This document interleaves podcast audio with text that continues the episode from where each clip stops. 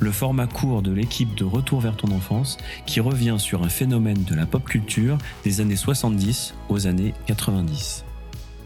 Souvent éphémères mais ultra marquants, ce sont des jouets, modes, consoles ou magazines qu'on a aimés ou pas, mais qu'on n'a jamais oubliés. Aujourd'hui, retour sur des jouets dont le succès est lié à leur format, les jouets miniatures. Mais pourquoi avoir fabriqué tout à coup de si petits jouets? On avait des Barbie, des Big Jim, des quantités de poupons et de voitures bien classiques, et puis début 80, tout devient petit rikiki. Pourquoi ça? Trois raisons majeures et assez évidentes quand on y pense un peu. Premièrement, un gros jouet, voiture téléguidée, poupée ou autre, à l'époque et encore aujourd'hui, ça coûte cher.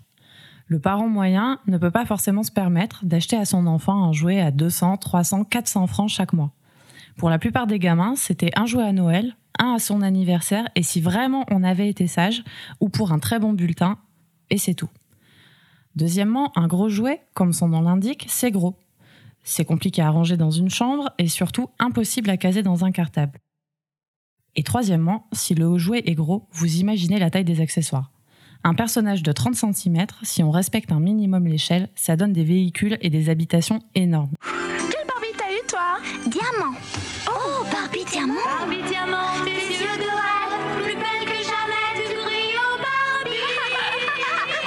1970, Kenner, qui avait compris l'importance des accessoires, réduit la taille de ses jouets avec la gamme Star Wars et un nouveau business s'offre aux fabricants. C'est le début des action figures.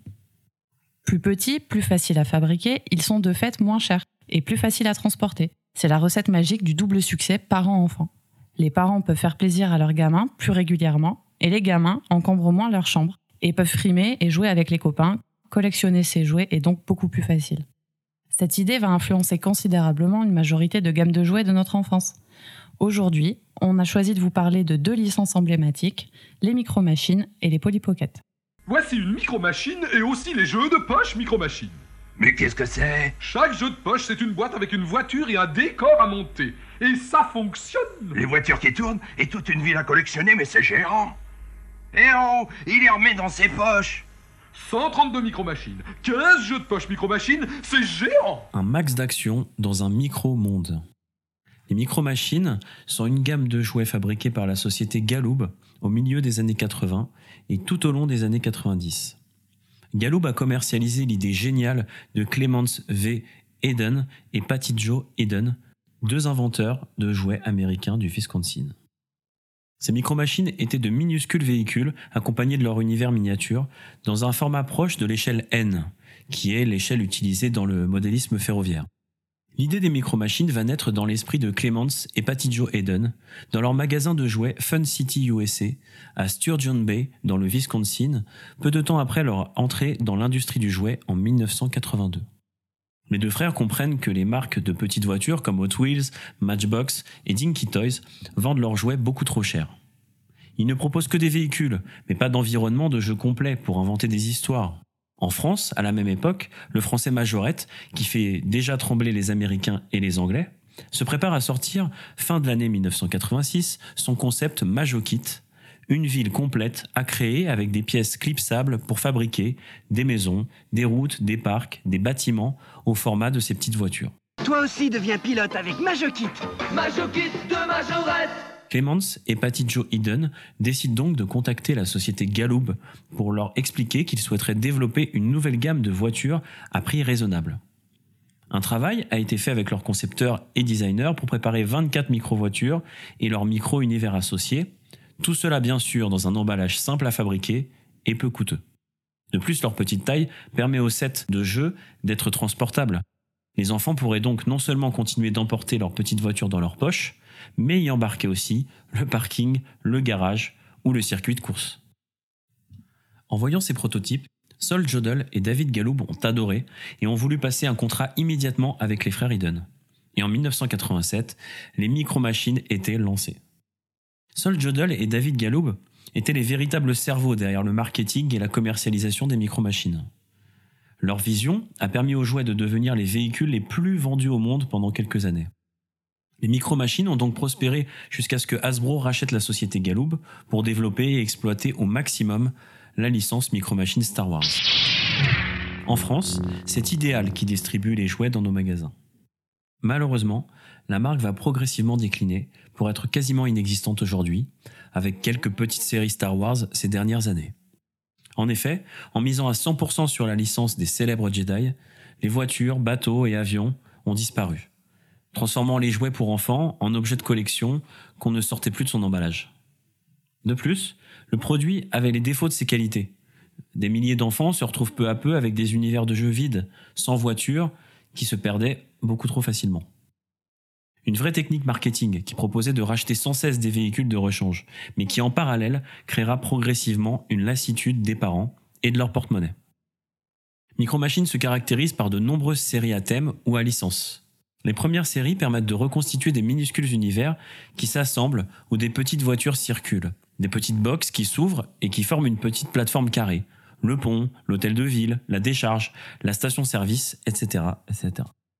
L'idée géniale, c'est que ces petites plateformes se clipsent les unes aux autres et permettent de constituer des villes complètes pour les enfants les plus gâtés.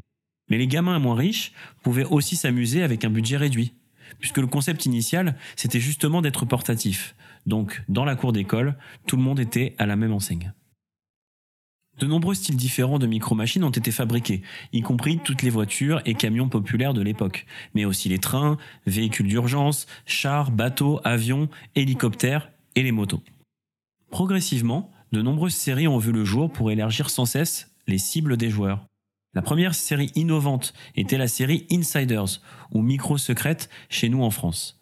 Cette série comportait un petit véhicule à l'intérieur de la micro-machine de taille standard. Et on avait donc deux véhicules en un pour un prix accessible. Pour accompagner ce concept, la marque sortit également des playsets encore plus petits, au format carte de crédit. C'était les jouets premier prix de la marque. Des modèles Star Trek et Star Wars ont également été créés, tout comme des modèles d'autres franchises de science-fiction, notamment Babylon 5, Power Rangers et Men in Black. Des jouets sur le thème de James Bond et d'Indiana Jones ont aussi été lancés.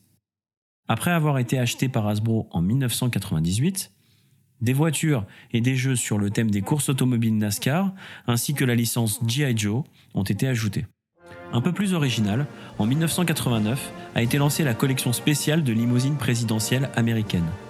La Lincoln Cosmopolitan Bubble du président Harry Truman de 1950, la célèbre Continental du président Kennedy, ou encore la Lincoln Town Car de 1977 du président Carter. Dans les médias, Micro Machine a eu une campagne de publicité télévisée bien connue dans les années 80, avec l'acteur américain John Morchita Jr., connu principalement pour son débit de parole ultra rapide, avec pour slogan Remember, if it doesn't say Micro Machines, it's not the real thing. En gros, si cela ne dit pas Micro Machine, ce n'est pas du vrai. En France, on peut se rappeler du slogan Les jeux Micro Machines, c'est géant.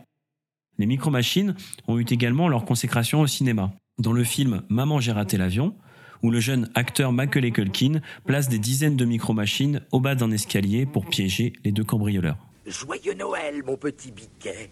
Nous savons que tu es ici et que tu es tout seul, cher enfant. Eh oui, allez mon garçon, ouvre la porte. Baisse-toi T'inquiète pas, Marvin, je vais te le ramener on notera également la concrétisation des micro-machines dans l'univers du jeu vidéo, depuis 1991 à nos jours et sur toutes les plateformes. Des jeux de course endiablés dans un univers miniaturisé. La sortie du premier épisode est un succès. Originalité pour l'époque, c'est un des rares jeux qui propose de jouer à 4. On retient notamment la fameuse cartouche qui intègre directement les deux ports manettes supplémentaires. Dernier jeu en date, Micro Machine World Series, sorti sur PC et console en 2017. Depuis, Patty Joe Eden n'invente plus de jouets. Clemence Eden, lui, travaille toujours sur des inventions de jouets dans le Wisconsin avec son épouse Kay Eden à Fun City, USA. Bonjour, c'est moi Polly Pocket, j'ai des surprises pour toi. Mini coffre et animaux à caresser. Coffre et surprise, on va bien s'amuser. Polly Pocket, un toboggan pour l'école magique, découvre sous les bureaux. Polly Pocket. Polly Pocket, l'ami de poche à emporter partout par Mattel. Les Polly Pocket, les amis de poche à emporter partout. Comme beaucoup de jouets cultes des années 70, 80 et 90, l'idée de génie vient d'un coup du hasard. En 1983, Chris Wiggs invente un jouet pour sa fille Kate. En utilisant un vieux poudrier de maquillage de sa femme, il crée un décor, de petits meubles miniatures et une poupée de 2 cm pour qu'elle puisse avoir tout un monde de poupées dans sa poche. Et sa fille adore. Convaincu du potentiel de son invention, il la développe, l'améliore et la propose au fabricant de jouets local Bluebird Toys of Swindon. Bluebird est un fabricant de jouets modeste, nouveau sur le marché puisque présent seulement depuis 1980. Ils se sont depuis fait connaître, en plus des Polly Pocket, avec la gamme Mighty Max, sorte d'équivalent pour garçons. Ils fabriquent à l'origine des maisons et univers de poupées en forme de théière, emblème du mode de vie britannique. La petite boîte familiale achète les droits à Chris Wiggs, améliore le concept et lance la licence Polly Pocket en 1989. Les mini poupées de 2 cm, tout en plastique, ne sont pas très détaillées. Niveau visage et vêtements, c'est assez basique, mais ce sont les décors et les univers qui sont ultra travaillés et rendent ces jouets incroyables. Le sens du détail de ces playsets en petites valises est impressionnant. Chaque mobilier ou décor est pensé comme dans une vraie maison ou un vrai restaurant. Elles sont plébiscitées par les petites filles qui peuvent les emmener à l'école. Contrairement aux Barbie ou autres grandes poupées, elles peuvent grouper les mondes avec leurs copines dans la cour et aussi crâner un peu quand elles avaient le plus beau modèle, le palais le plus grand ou la version avec les animaux. Les formes trop mignonnes des maisons font aussi leur succès. En étoile, en cœur, en coquillage, autant d'écrins pour des scénarios trop cool. L'imagination des créateurs est sans limite et les déclinaisons infinies.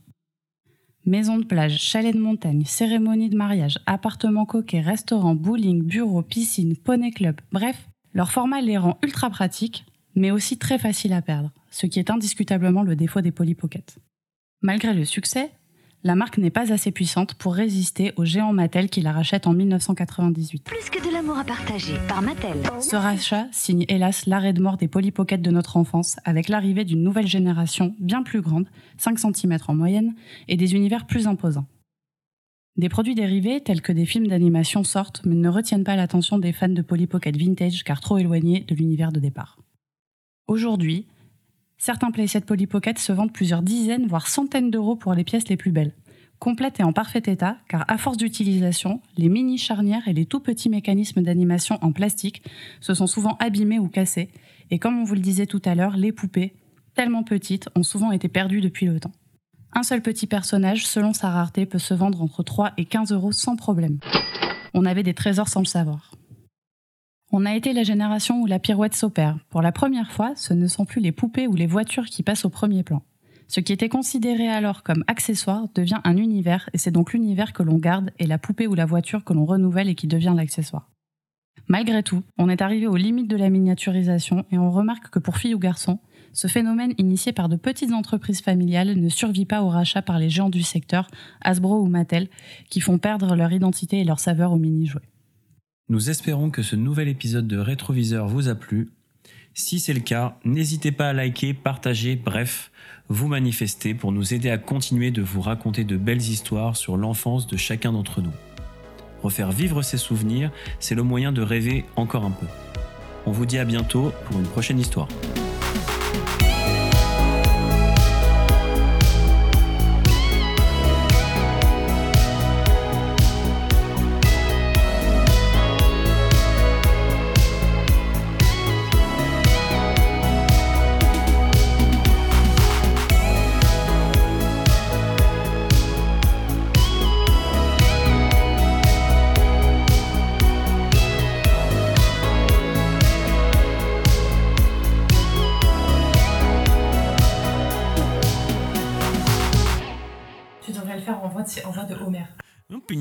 Les premières séries permettent de reconstituer des minuscules univers où ressemblent des petites voitures.